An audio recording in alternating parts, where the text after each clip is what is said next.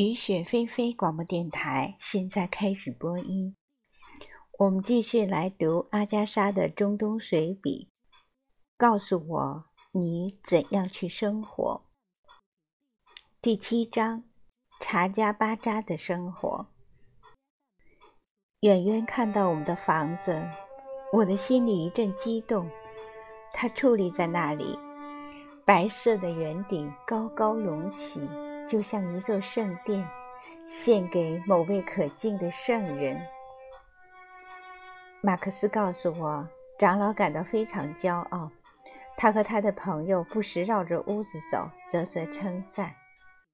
马克思怀疑他已经利用它来筹钱，骗别人说这是他的房子，不过是租借给我们住。米歇尔一个急刹车，玛丽停下来。大伙儿都从屋里跑出来迎接我们，有老面孔，也有新面孔。厨师迪米特里还是原来那个，他温和的长脸极具母性。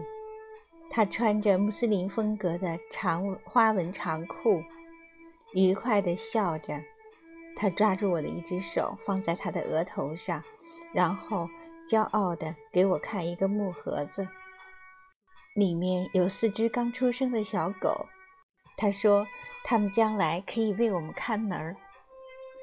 伙计阿里去年就跟着我们，现在他有些优越感了，因为我们又雇了一个年纪更小的厨师帮手，名叫费里德。费里德没什么好说的，就总是一副忧心忡忡的样子。马克思告诉我。他一贯如此。我们还雇了一个新仆人苏伯里，他是个高个子，脾气暴躁，面相机灵。他咧开嘴一笑，就露出白金相间的牙。上校和疙瘩准备好了茶。上校做事有着军人的精准，他已经为工人制定了一项新规矩。就是排队领钱，工人认为那是天大的笑话。他花费很多时间整理房间，特别是马克思去卡米什利的时候，他骄傲地宣称房子极为整洁，可以归位的物件都归还原位，还有许多无法归位的物件也已经找到位置摆放。这些物件太多了。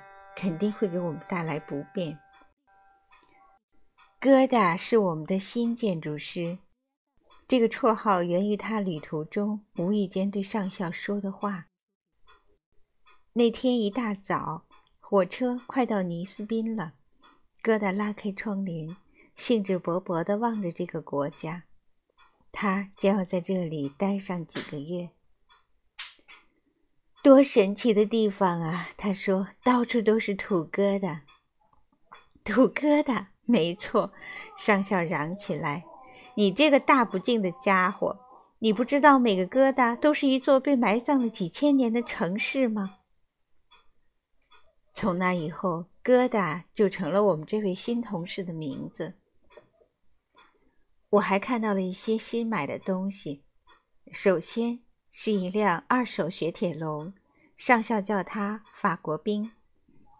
法国兵这位先生相当喜怒无常，不知何故，他总是选择冲着上校发脾气，不是顽固的拒绝发动，就是在某个不便的地方出故障。一天，我突然想到了解决问题的办法，我对上校说：“那是他的错，我的错。”这什么意思？你不该叫他叫法国兵。不管怎么说，既然我们给卡车起名叫玛丽女王，你至少也该给雪铁龙起名叫约瑟芬皇后吧？那样你就不会有麻烦了。作为一个纪律严明的军人，上校表示，现在任何改变都晚了。法国兵就是法国兵。必须得好好表现。我斜眼看了一下法国兵，他似乎正放纵不羁地看着上校。我敢肯定，他正在策划一桩最严重的军事罪行——兵变。接着，工头们拥上来问候我。亚亚看起来更像一条欢快的大狗了。阿拉维和以前一样，还是那么英俊。老阿布德·艾萨拉姆一如既往的滔滔不绝。我问马克思：“阿布德·艾萨拉姆的便秘如何了？”马克思回答说：“几乎每个晚上都要听他喋喋不休地谈论此事。”我们随后去古董市。第一个十天的工作期已经结束，收获近百件物品，大家都欢欣鼓舞。下个星期，我们就要在挖掘查加巴扎的同时，开挖布拉克需求了。回到查加巴扎的房子，我觉得自己仿佛从未离开过。这都要归功于上校的井井有条。屋里。比以前干净多了，我不禁想起卡门贝尔干酪的伤心故事。马克思在阿拉坡买了六块卡门贝尔干酪，以为可以像荷兰干酪那样储存起来，想用时再拿出来。在我到达之前，奶酪已经被吃掉了一块。上校在收拾整理的时候，偶然发现了剩下的五块，于是。把它们整齐地堆在起居室的小橱里面。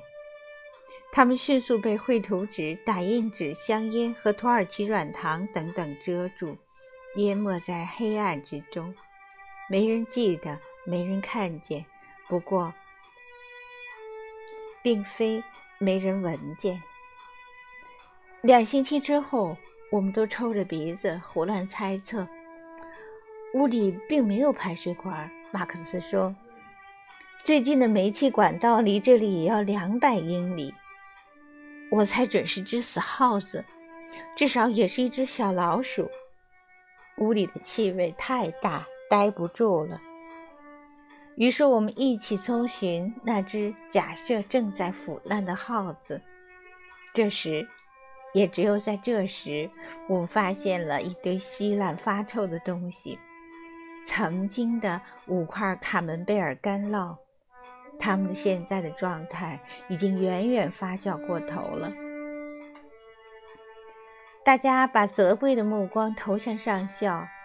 我们让曼苏尔把这堆可怕的东西弄到离远房子远远的地方埋了。马克思对上校说：“这件事更加证实了他的一贯想法：追求整洁是大错特错的。”上校解释说：“收拾奶酪并没错，错的是那些粗心大意的考古学家，居然不记得屋里存着卡门贝尔奶酪。”我说：“真正的错误就是大量购买成品干酪存放起来。”戈达说：“究竟为什么要买卡门贝尔干酪？他向来不喜欢这种奶酪。”曼索尔虽然顺从地把那堆东西埋了。但他十分迷惑不解，合桌们花了那么多钱在那上面，应该很喜欢这东西吧？那么为什么要毁掉它们呢？它现在的质量看起来比以前好多了。雇主的行事方法就是这么特别。哈布尔地区的仆人问题跟英国的大相径庭，也可以说。这里的雇员觉得雇主有问题，我们的喜好偏向愉快或不愉快都特别古怪，在当地人眼里一点都不合逻辑。比如，不同质地的布配上不同颜色的边，各有不同的用途，那么费心干什么？再比如，当曼苏尔用一条蓝色花边的洗茶具布。去擦汽车散热器上的泥污时，哈通为什么会怒气冲冲地从屋里冲出来，狠狠责备他呢？抹布把泥都擦干净了呀。还有，为什么用纸擦干洗过的？为什么用纸擦干洗过的早餐具也会遭到无理的谴责？可是，曼索尔急着替自己辩护。我又没用干净的纸，那是用过的废纸。他不明白为什么变白把反而把情况弄得更糟。同时，作为文明产物的餐具，也让这个焦虑的仆人头痛不已。我不止一次从门外看见曼苏尔费劲儿地摆放午餐桌。他首先调整桌布，左边拉拉，右边拉拉，又退后几步，仔细观察哪种铺法更艺术。他决定把桌布横放。让长的一边从桌子两边垂下来，这样一来，桌子的两头就会露出一两英寸。他满意的点点头，随后眉头又皱了起来，凝视着从对贝鲁特便宜买来的餐具篮。篮子已经被虫蛀了，里面放着各种刀叉。真正的麻烦来了，他小心翼翼、大费周折的。在每个杯子和茶托上放一把叉子，又在每个盘子左边放上一把刀子。他退后几步，歪着脑袋看看摆放效果，接着摇摇头，叹了口气。他似乎悟到这样摆是错误的。他似乎还悟到，即使到季末，他也无法掌握刀叉和勺这样三样东西各种组合背后的原则。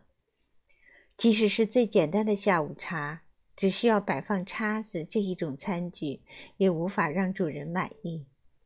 我们会在没什么正经东西要切的时候，也会出其不意的要求摆上刀子，一点道理也没有。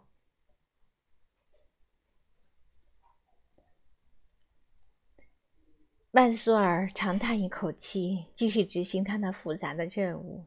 至少今天，他是要决定。好好表现一番的。他又观察了一下桌子，然后在每个盘子的右边摆上两把叉子，左边放把刀子或勺子。他气喘吁吁，忙着把盘子一一摆正，又弯下腰来，使劲吹去上面的灰尘。最后，他精疲力尽地离开餐厅，通知厨师一切就绪，可以把二十分钟前放进烤箱加热。正在变得越来越香脆的煎蛋取出来了。